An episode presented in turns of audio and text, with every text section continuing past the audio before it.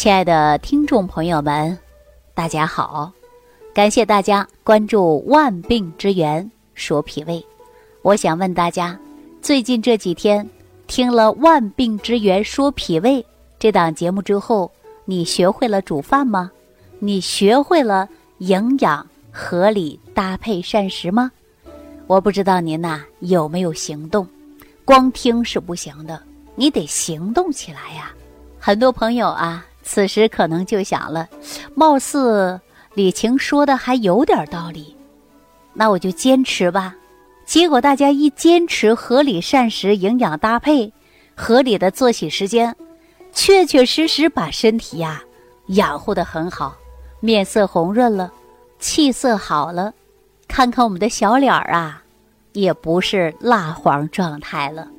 大家记住了啊，如果你已经行动起来了。你千万不要说感谢我，你要感谢的是你自己。我们据调查发现呢，说一个人能够坚持做一件事儿，坚持三十天，你会成为一种习惯；坚持三个月以上，这就是你的生活方式了。所以说，重在坚持，一定要养护你的脾胃。我们听中医老师讲课，或者看中医学。都会有这样的词汇，就是气血，是吧？那这个气血呀，我上期节目当中简单跟大家说，怎样去补呢？实际气血对人呢重要性很大，但是你补气血的同时啊，别忘记了第一关就是要经过你这个胃肠道的，你胃肠道不好，你怎能化生气血呀？中医常讲。脾胃呀，它是化生气血的，但是你吃再好的食物，你肠道不好，脾胃不好，你就没办法化生气血。所以说我希望大家一定要认这个理。中医讲到的气血实际很重要的，但是我们营养学上讲啊，那就是营养，五谷之精微。营养当中包括什么呢？比如说呃碳水化合物，啊维生素、蛋白质啊等等。还有一些微量元素等等啊，这些呢，它是构成人的生命物质。那我们中医把它讲到气跟血，实际血液当中是不是血氧啊？血液当中是不是还有足够的营养物质供给我们脏腑细胞啊？哎，它是一个道理啊。中医和西医，包括营养学上啊，它有相通之处。所以说，我们在中医养生学当中，包括中医学上啊，也会说到，血为气之母，气为血之帅。那这是什么意思呢？也就是说，气和血呀，都是人体两大基本物质，在人体的生命当中处有很重要的位置。两者呀，它都来源于脾胃，化生髓骨的精微。和肾中的肾气，气和血呀是一阴一阳，气无形而动，它属于阳；那血呢，它是形而静，属阴。所以说呀，气呢它有推动的作用，血呢有营养滋润的作用。所以说呀，气是人体的动力，血是这个动力的源泉，两者之间的关系啊。它是非常密切的，不可须臾相离，阴阳互根，自然之力。中医经常会说到，血为气之母，气为血之帅，也就是说，气与血的关系啊，它是相辅相成的，谁都离不开谁。哈，如果说气能推动血液的循环，那血液携带着营养物质，它才能够滋养到五脏六腑。如果说气虚，那就推不动血液的循环，这个时候人就会出现气虚导致血瘀啊。经常中医会讲吧，气虚血瘀，因为没有气，它推动不了了，所以说血就会产生瘀，有瘀必有堵啊，有堵必有痛啊。但是人一旦出现气虚的时候啊，是能感觉到的，比如说人你会感觉到没有力气。啊，气短，并且不想说话，甚至呢，导致食欲不振、头晕呢，看看脸色会有苍白。如果血虚的人呢，他就会出现心悸、失眠、形体消瘦、皮肤干燥、面色微黄迹象啊。但是呢，身体当中也存在叫气血两虚的现象。那气血两虚呢，人就会出现问题比较多了。所以说，中医讲到治病求于根本，而且要找到疾病的根本原因在。这个时候呢，中医会讲到辨证施治。如果说气虚，就要补气；血虚就要补血。我说到这儿啊，可能很多听众朋友就会问了：那我怎么补呢？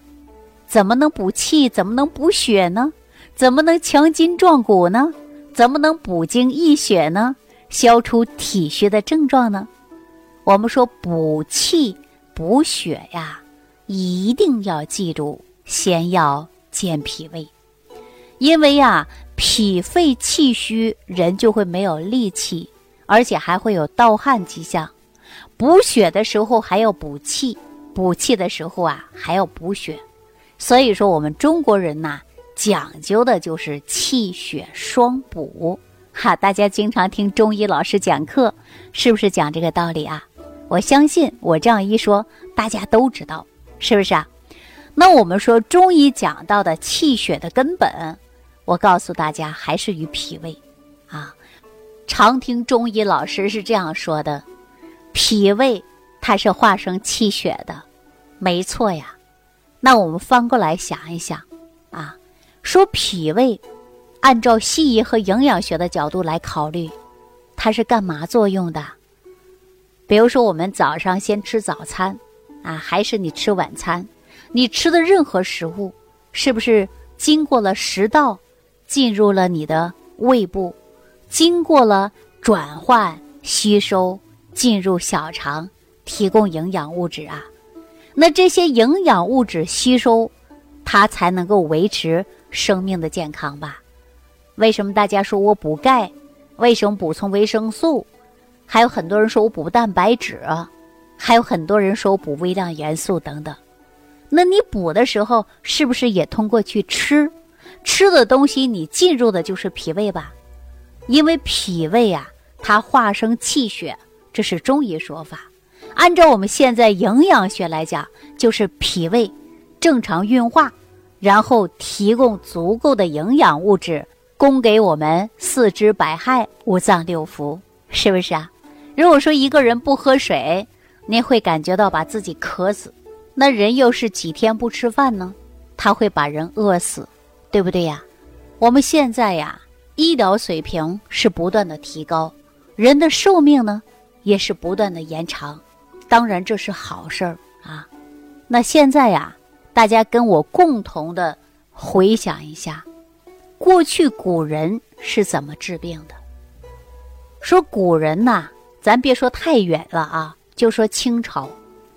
说清朝那时候谁最有钱呢？谁最有地位呀？大家想一想。大家说不用想，那大清皇帝最有钱，最有地位，一人可以执掌天下。大家说那是皇上，皇上有没有钱？有没有地位？天下子民都是他的。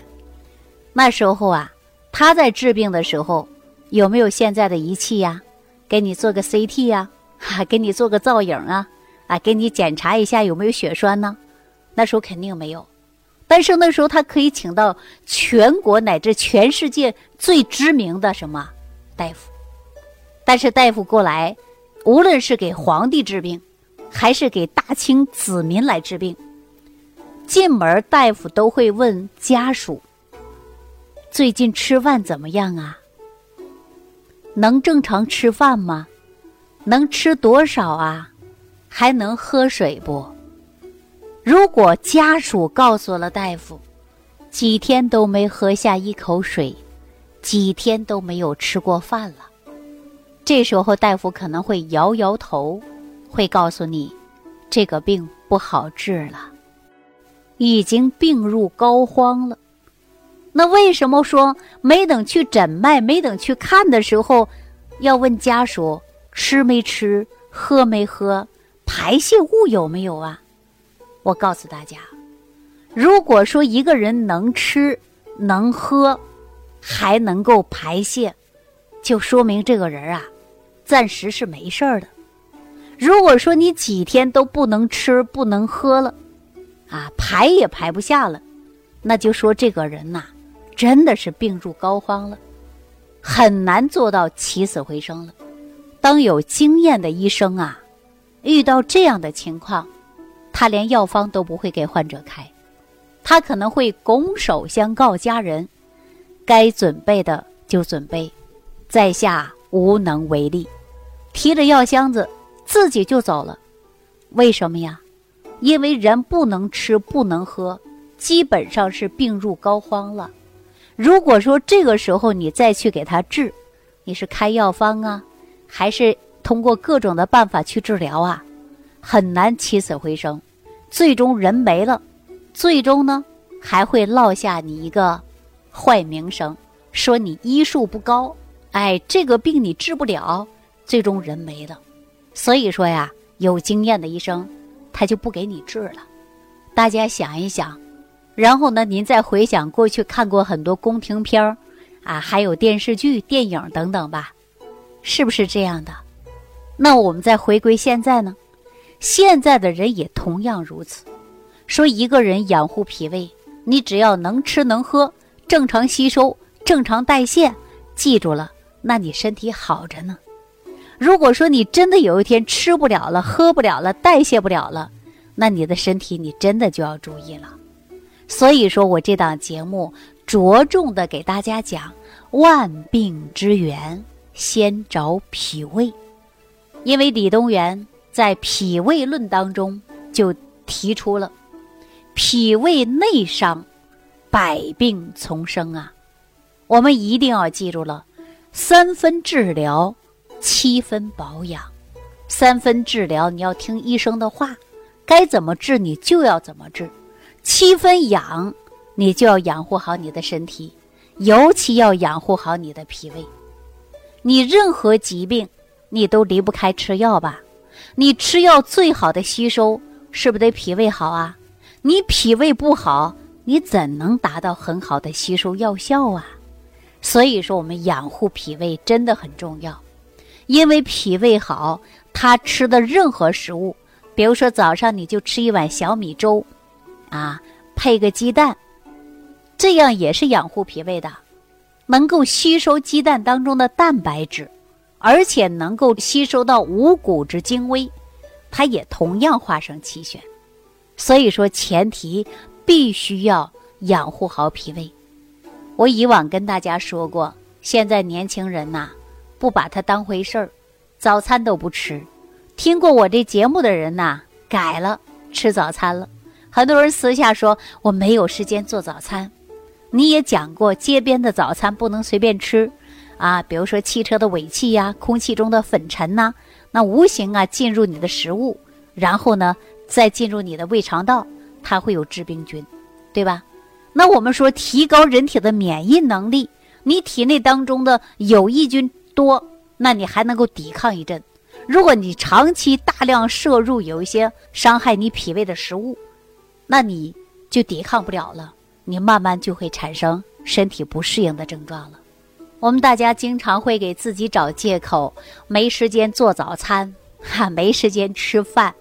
那我想跟大家说，你放下手机，每天早入睡，而且早上早点起来，不用起太早，你就早起十分钟，五分钟能把水烧开了，你冲上一碗十味元气早餐糊。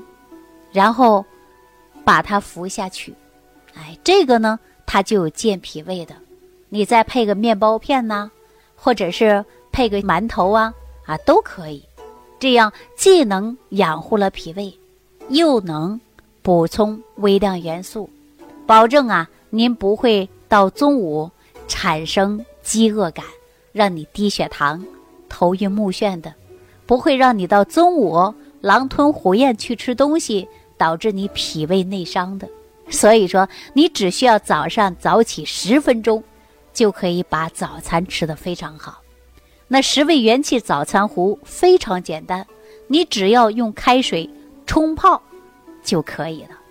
这样不仅仅能够养护你的脾胃，然后你平时一日三餐再注意一下，吃的足够的营养，才能够化生足够的气血。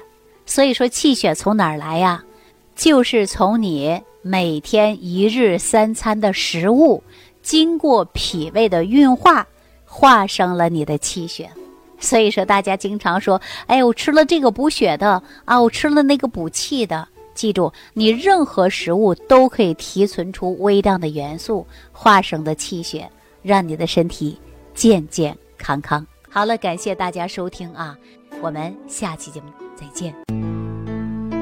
收听既有收获，感恩李老师的精彩讲解，您的参与、评论、互动和点赞。您的鼓励和评价是我们的动力源泉。想要联系李老师的朋友，请点击屏幕下方的小黄条，即可联系李老师食疗营养团队，获得李老师的帮助。听众朋友，本次节目到此结束，感谢您的收听。